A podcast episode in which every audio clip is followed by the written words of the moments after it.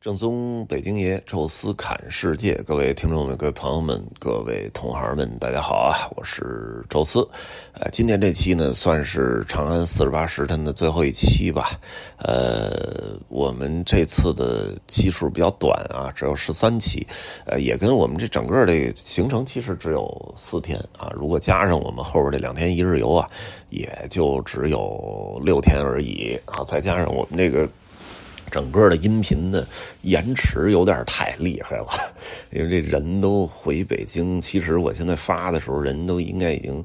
呃，都在这个两湖了啊。其实才才发到这个西安，啊，确实延后的太厉害了，让大家可能觉得有点这个音画不同步。我说咱们就快点结束啊，这儿能进入下一个这个音频节目当中，啊，那么这一期呢，算是最后跟大家来聊聊这个我们最后一天去到的韩城，啊，这个韩城啊，实际上在西安的东北方向吧，在黄河边上，啊，其实，在黄河那边。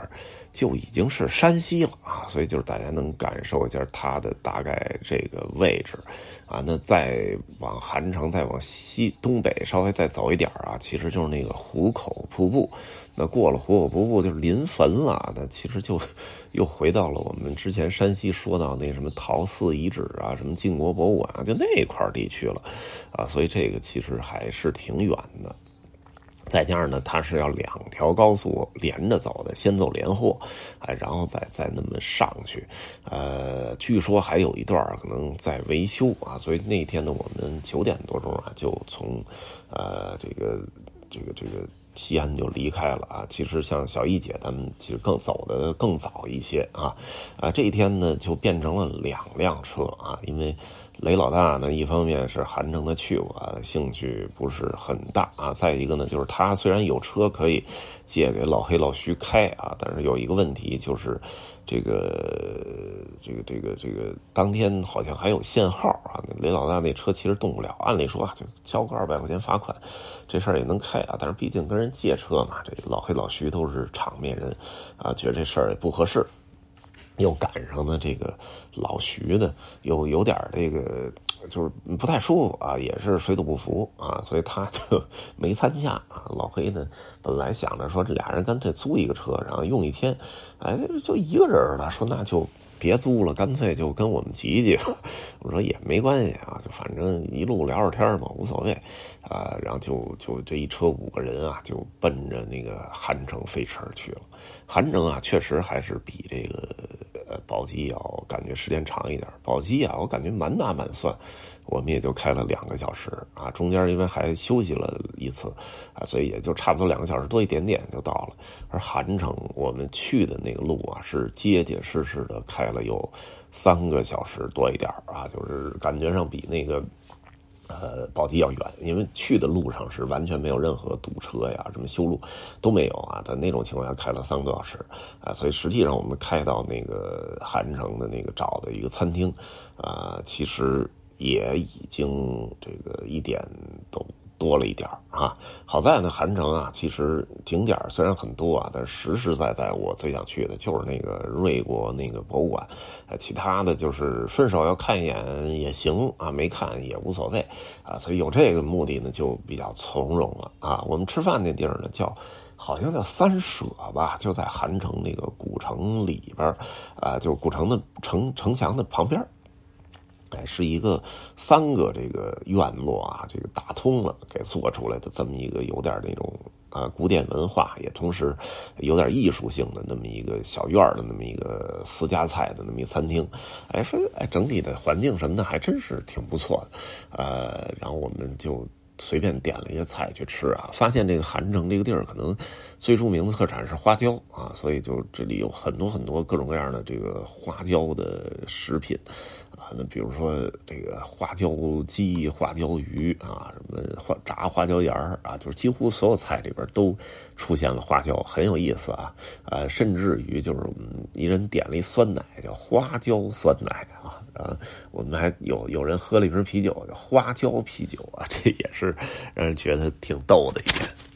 吃饭呢，我们就不多说了。这顿其实吃的还可以啊，这个价格上比那宝鸡那次要贵啊，这跟环境什么的有关系。哎，然后我们吃完饭之后呢，其实本身啊是想进这个韩城古城溜达溜达，哎，但是当天太热了，特别的晒啊，那个古城里又没树，哎，我们看了看，最后决定算了吧，这古城还是不进去了啊，直接啊开车就奔这个瑞国博物馆去啊。在去瑞国博物馆之前呢，实际上路过了一个小的寺庙，叫大禹庙啊。我一看，哎，元代的建筑，我说那还是可以进去瞧瞧去，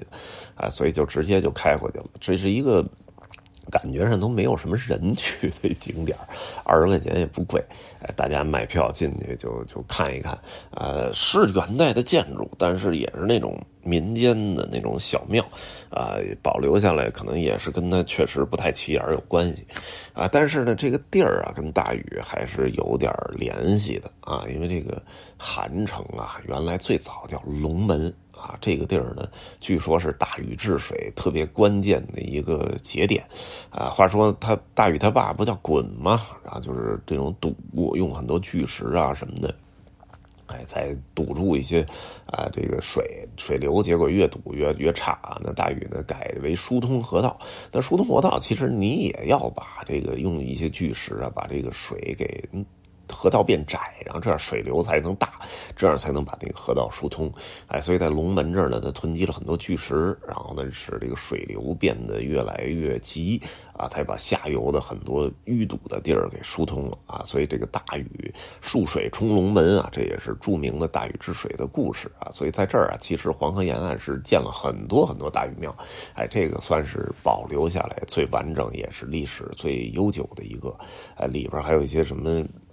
民间传说什么《西游记》啊，什么这些故事做壁画还有点意思，呃，就是人太少，保护的状态也不是很理想，所以我们大概也就看了有个二十分钟啊，就离开了。呃，下面呢就是最重要的一个景点啊，瑞国博物馆。啊，这瑞国博物馆呢。也是啊，就是停车场呢是放在了挺远的一个地儿啊，你还要穿过中间一广场，一棵树都没有。当时也正是特别热的那个时候，哎呀，就觉得这个中间这穿这中庭实在太没必要了啊！中间一个特别大的一个游客服务中心，呃，空荡荡的都没什么人啊，也没有什么游客啊，就很很很奇怪。哎，然后再。买完票之后，又穿过了一个巨大的、空荡的、一棵树都没有的中庭，哎，给晒的，然后进入到它的真正的博物馆的那个区域。呃，咱们先说一下这个瑞国和韩城啊，这个韩其实韩城这个韩其实就是，呃，西周时代的一个诸侯国，就叫韩国。这个韩国啊，跟后来的这个晋国时期的韩赵魏。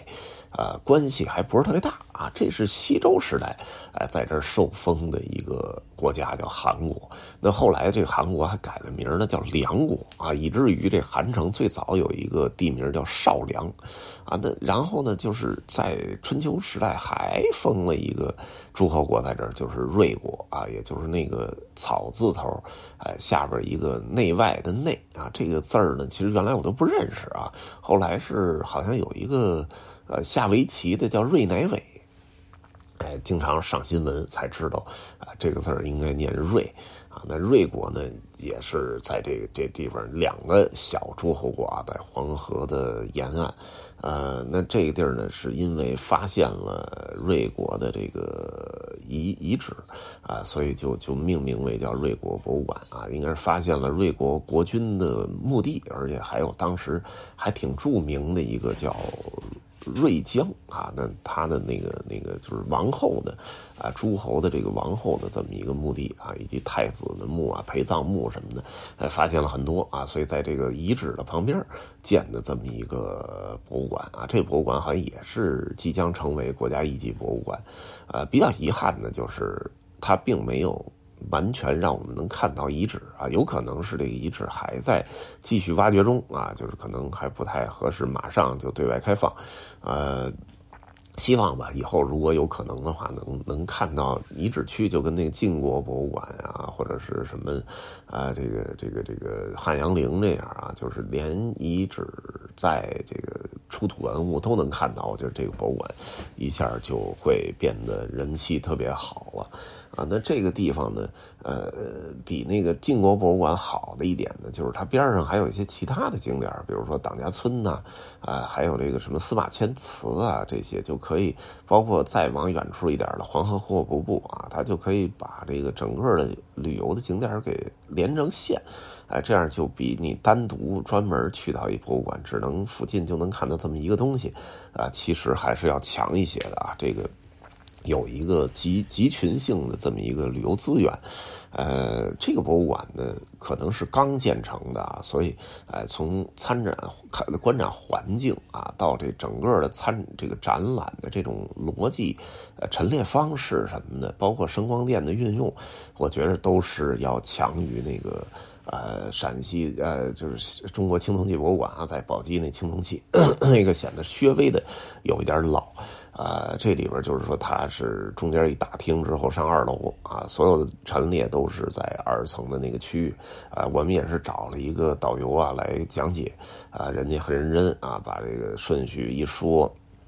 哎，大概发现的是瑞国的一位国君以及他的王后，那王后还挺有名啊，是一个，呃，身份很尊贵，然后嫁到瑞国，然后也是在瑞国一言九鼎啊。据说可以说中国历史上比较早的一位，就是女女人掌权啊，就跟慈禧太后那感觉似的。哎，所以他那个墓地发现东西规格也特别高啊。虽然说诸侯是这个。啊，那个七七顶六轨，啊，它呢是这个五顶四轨啊，但是它的顶的大小比那个诸侯的其实都还大啊，就也客观说明，哎，它是不屈不甘于人下的。再加上从它的这个墓葬中出土的东西，是远超过她她老公啊这个国君的墓葬里的陪葬品啊，也就说明啊，在当时的地位权势都是非常高的。啊，它也出现在了很多的这种历史记载当中啊，所以就说明这还是一个在黄河流域的一个名人。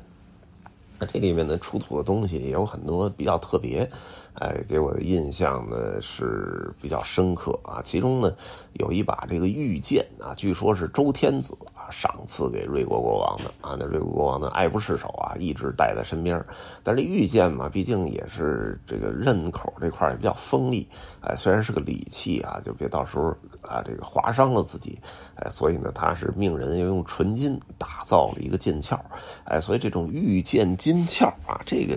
完整的出土了这么一个哎东西，还是挺有意思的。呃，这个摆在那儿也确实确实是个很很很逗的东西。然后另外就是出土了大量的这个王后身上的一些呃陪葬时候穿戴的一些珠宝首饰啊，还有一些小的器具啊，这个也是挺有意思。粉盒啊，什么香盒啊，都特别小而做的那个精致啊，巧夺天工那种状态啊，就是说这个还是呃那个时期的贵族的生活质量还是不错的。瑞国国物馆呢有一个镇馆之宝，是它的这个玉猪龙，这是让我特别惊讶的啊！因为玉猪龙实际上是辽河流域啊，也就是东北地区辽宁那块出土的那个，就属于新石器时代的东西吧。那距离呃春秋西周和春秋时代也已经呃几千年的历史了，然后居然出现在了几千里之外的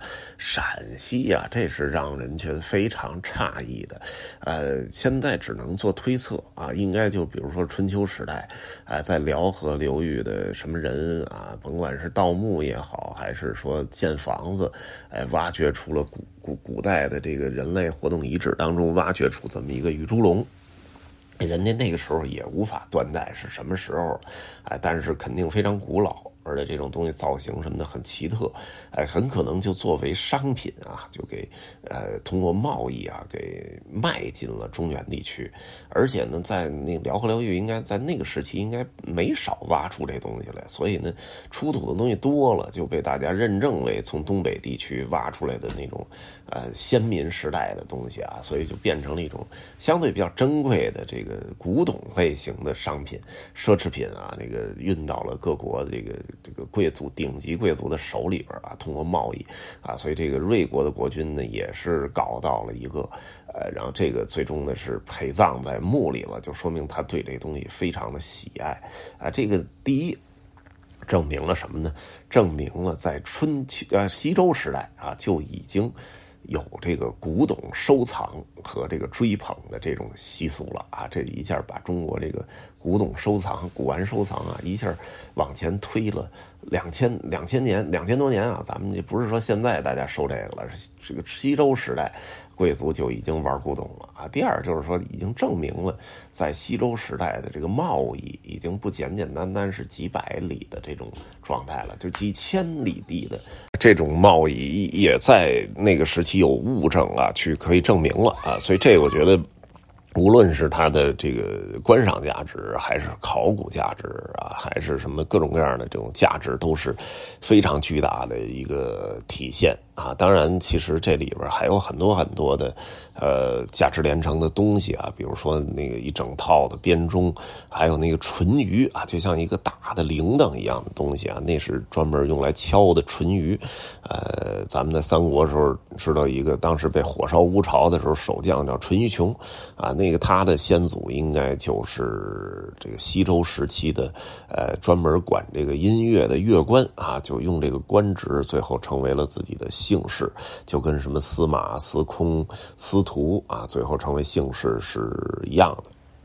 那么再加上后边呢，还有一些，哎，他这个棺椁的复原图啊，那么以及在最后的一段呢，展出了一些也是比较有高价值的这个青铜器啊。最终呢，有那么一句话啊，就是在春秋时代啊，瑞国最终消失灭亡啊，是被秦穆公，也就是春秋五霸当中的一位啊，最终把。瑞国吞并啊，瑞国呢从此成为了秦国的领土，啊，也就是说，这个瑞国并没有坚持到战国时期啊，到春秋时就已经消亡了啊，变成了秦国的。一部分啊，所以这个是整个瑞国的一个历史啊，完整的呈现啊，包括还有一些这个墓葬啊、墓道啊这些这个复原图，呃，然后再加上一些做出来的模型，所以我觉得从这个展览参展啊这些个角度上来讲，哎，确实是非常的有这个这个这个，就是有有这个想法，哎，所以这个博物馆啊，我还是比较推荐的。如果您有机会能路过韩城的话，其他景点。我觉得这个有机会也可以去啊，但是瑞国博物馆，我觉得可以是那种必刷的博物馆。然后看完博物馆啊，其实时间就已经不是很充裕了，因为我们在瑞国博物馆其实待的时间不是很短啊。都看完之后，最后我还拍了一个比较长的一个视频啊，所以在都完事之后呢，大家继续出来走呢，呃，有一个党家村啊，我其实对这地儿 兴趣就不是很大啊，因为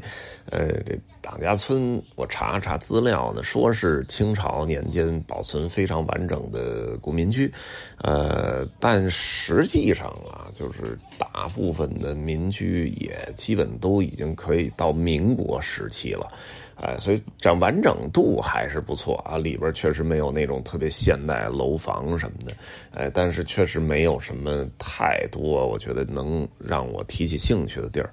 呃，但是说谁周婷和周学玉两个人特别想去，为什么呢？就是他们 当年在考那个陕西的这个导游证的时候，好像专门有这个一一部分题目就问到了党家村，而这俩人没来过，东哥来过啊。这俩人没来过，我说那就那就去一趟呗，反正无所谓，啊，到那儿了说别到时候关了，我说这地儿没有什么关不关的，因为这就是一村落，说里边还住着人呢，哎，你晚去最多是照相不好了啊，但是你肯定能进去，哎，我们到那儿的时候呢，应该已经五点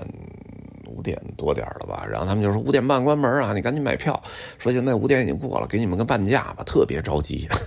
后来才明白啊。这个你得赶紧买啊！为什么给你半价？因为再不买就免费了。这好像到六点之后，人家这售票处就下班了，检票得下班了。实际上那个村子村口就没人管了啊！六点以后您就可以 随便出入了啊！这也也挺逗的。他之所以还能收票啊，就是因为整个这个村子在一个。呃，比较深的一个山谷里边，而它这个输入山谷啊，就是这么一个呃小的一个下坡，啊，所以在这儿卡一个点儿收票就很方便，啊，你这个下坡其实也就几百米吧。啊，溜溜达达下去就是一个很完整的一个古村落，可能保存的很完整的，跟这个呃天然的这个地形还是有关系。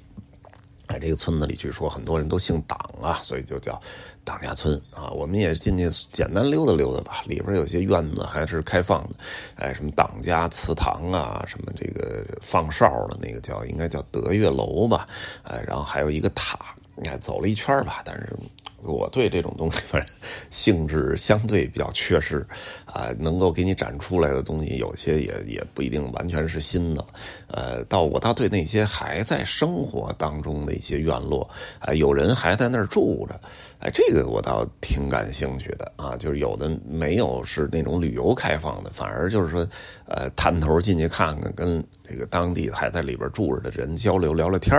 哎，我觉得这个其实反而比那种就给你设计好。的那种可以开放的院落，呃，收获要大啊，但是整体在里边待的时间也不长啊，大概一个小时吧，呃，就离开了。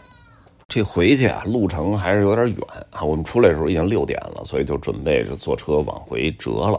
呃，折的时候呢，东哥还特别热情啊，说这个上高速之前还有一个司马迁祠，咱们得过去瞧瞧去啊。说你来了韩城，怎么能不去司马迁祠呢？啊，说那去就去呗，就是也也也无所谓了，反正最后一天了啊，几点到到酒店都无所谓。啊，他开着确实那离高速路口不是很远啊，那个小山的一个山坡上，司马迁祠。哎，但是当时那时候人家已经关了啊，但是实际上呢，下边现在修了一个司马迁的一个文化公园哎，还是开放的，而且呢里边有一些什么雕塑什么的。我说那也瞧一眼，然后顺手录一期这个音频视频就完了。哎，所以在那儿呢聊了一期这个司马迁啊，也是。咱们中国历史上著名的史学家，呃，当时因为替李陵嘛这个辩护啊，那个被处以宫刑啊，但是身残志坚，怀着这拖着这个这个残疾的身体啊，最终还是完成了煌煌巨著，也就是《史记》啊，开创了中国的历史文学的先驱。从这之后之后啊，每一个王朝在建立的时候都是开始修前朝的历史，呃，明历史啊。知得失，懂兴替啊，这其实是咱们中国的一个比较好的这么一个传统。啊，写写历史的史书的其实是很多的啊，二十四史，包括什么写《三国志》、陈寿什么的。但是实际上，真正在中国历史这个文学地位当中最高的就是两个司马啊，一个是写《史记》的司马迁，还有一个就是后来宋朝的时候写这个《资治通鉴》的司马光啊。这两个人的史书也确实水准是最高的。而这个司马迁呢，本人就是韩城人啊，他在这出生，然后司马迁去世的时候呢，也是把他葬在了韩城啊，葬回的。迁回了家乡下葬，哎，所以在这儿呢，这个司马迁祠也是最正宗的吧？这个我们因为到的比较晚了，而且我确实这个要看的这个意愿也不是很强烈啊，所以就在那个公园里稍微看了看啊，这个拍两张照就走了。回去呢，本身就天擦黑啊，这个速度就慢了一些，然后同时呢，又是这个呃，好像在导航的时候有点错误啊，这个大家聊天的时候又有点分心啊，走错路了啊，最终回去的时候呢，可能花了呃差不多将近四个小时吧，因为中间还吃了一回西瓜，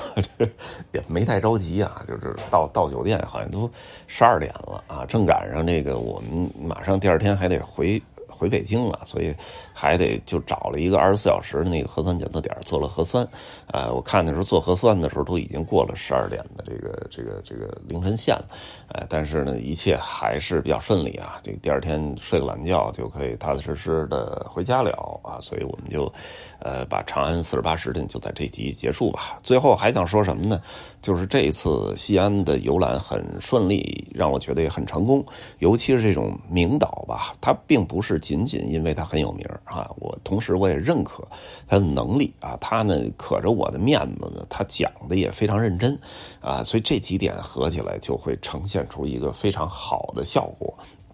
所以经由这个西安吧，啊，我也想到了，是不是以后啊，到某些地方啊，如果当地有我非常认可的那种很牛的大大名导，哎，我也把他们请来，是可以讲一下，哪怕是华东。哎，我们南京找一个最著名的导游，比如张真好，啊，给我们讲讲南京啊。到了这个镇江、扬州啊，让那张健啊，广陵散人张健给讲扬州。到上海，让小沫沫讲上海。到杭州啊，让杭州小黑 讲讲杭州。我觉得这个你跟你从前走过华东五十，应该完全也是不一样。啊，同样是一个城市，不同导游带水准会完全不一样啊。包括在在山东，我们是不是请那泰山娟姐啊给讲一讲啊？肯定感觉也是不一样啊。咱有这个人脉关系啊，我觉得以后是不是可以做这么一系列叫“名导”啊，走中国啊，走走不同的区域啊？我觉得应该也是很有意思的啊。也希望大家能够有兴趣啊，有什么想法也欢迎大家在音频下面多多留言，或者在听众群里边啊，针对这些话题进行。交流啊！微信搜索“周四”微信号这六字汉语拼全拼，加入之后会邀请您进群，也欢迎大家呢关注我们在喜马拉雅的另外一个音频节目《周四看欧洲》啊！长安四十八时辰啊，到这儿就算结束了啊！后边啊，我们会跟大家来聊一聊我们的两湖自驾啊！这一期就说到这儿，咱们下期见。